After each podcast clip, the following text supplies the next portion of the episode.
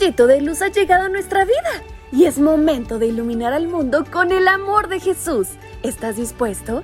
Pues vamos, acompáñame porque será una gran aventura.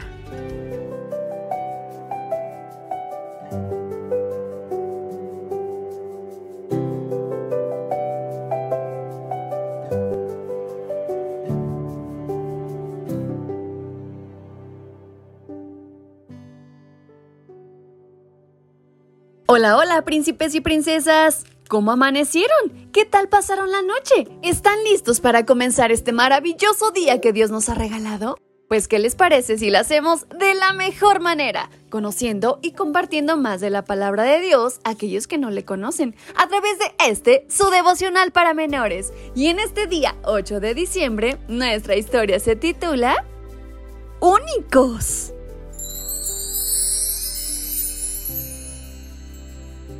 Te alabaré porque asombrosa y maravillosamente he sido hecho. Maravillosas son tus obras y mi alma lo sabe muy bien. Libro de Salmos capítulo 139, versículo 14. Hoy en la clase de matemáticas de quinto grado tuvimos geometría.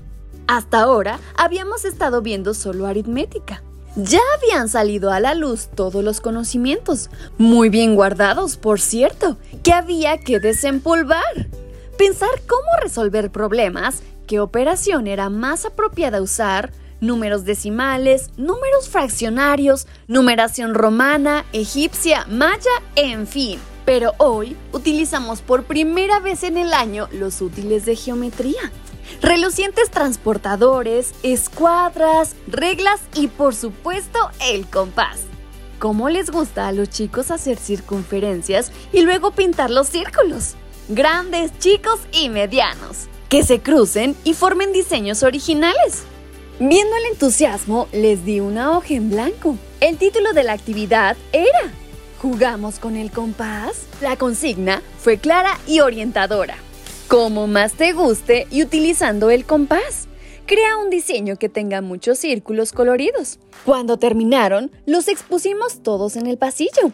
Eran obras de arte, una verdadera galería de arte. Si bien la consigna fue una sola, todos los diseños fueron notablemente diferentes, desde la distribución de los círculos hasta los tamaños y las combinaciones de cruces y superposiciones.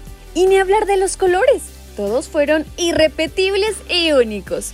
¿Y sabes por qué sucedió esto? Nuestro Padre es creativo y nosotros somos semejantes a Dios en este aspecto. Estoy segura que Dios se divirtió haciendo, por ejemplo, los copos de nieve. Podría haberlos hecho todos iguales. Total. ¿Quién lo hubiera notado sino hasta que se crease el microscopio? O podría haber hecho los planetas y los soles todos iguales. ¿Quién los observaría además de él? Pero fueron creados los telescopios y hoy disfrutamos de esas gigantescas bellezas. Cuanto más vemos, más nos admiramos de la bella creación, y tú eres parte de ella. Da gracias a Dios, quien te hizo maravillosamente único, no solo tu ADN, también tus huellas digitales, y nadie más tiene en el mundo unas como las tuyas. No solo el iris de tus bellos ojitos, tu cabello es único y también tus talentos son únicos. ¿Sabes? Me gusta pensar en un Dios que se entretiene dándonos dones especiales y únicos a cada uno. Por eso hoy, cuando mis alumnos escucharon lo mismo, cada uno hizo algo diferente. ¿Y cómo lucía ese ramillete de diseños tan variados? Así son los niños a quienes Jesús ama y creó, maravillosamente únicos. Mis pequeños, ¿qué les parece si lo alabamos hoy y le agradecemos por habernos creado con amor y perfección? ¿Me acompañan? Querido Padre, te doy muchas gracias por haberme creado único y especial. Hoy te pido que me ayudes a marcar la diferencia en este mundo y a dar un buen ejemplo tuyo. En el nombre de Jesús, amén. Su tía Fabi se despide enviándoles un gran abrazo con mucho cariño hasta donde quiera que se encuentren. ¡Hasta pronto!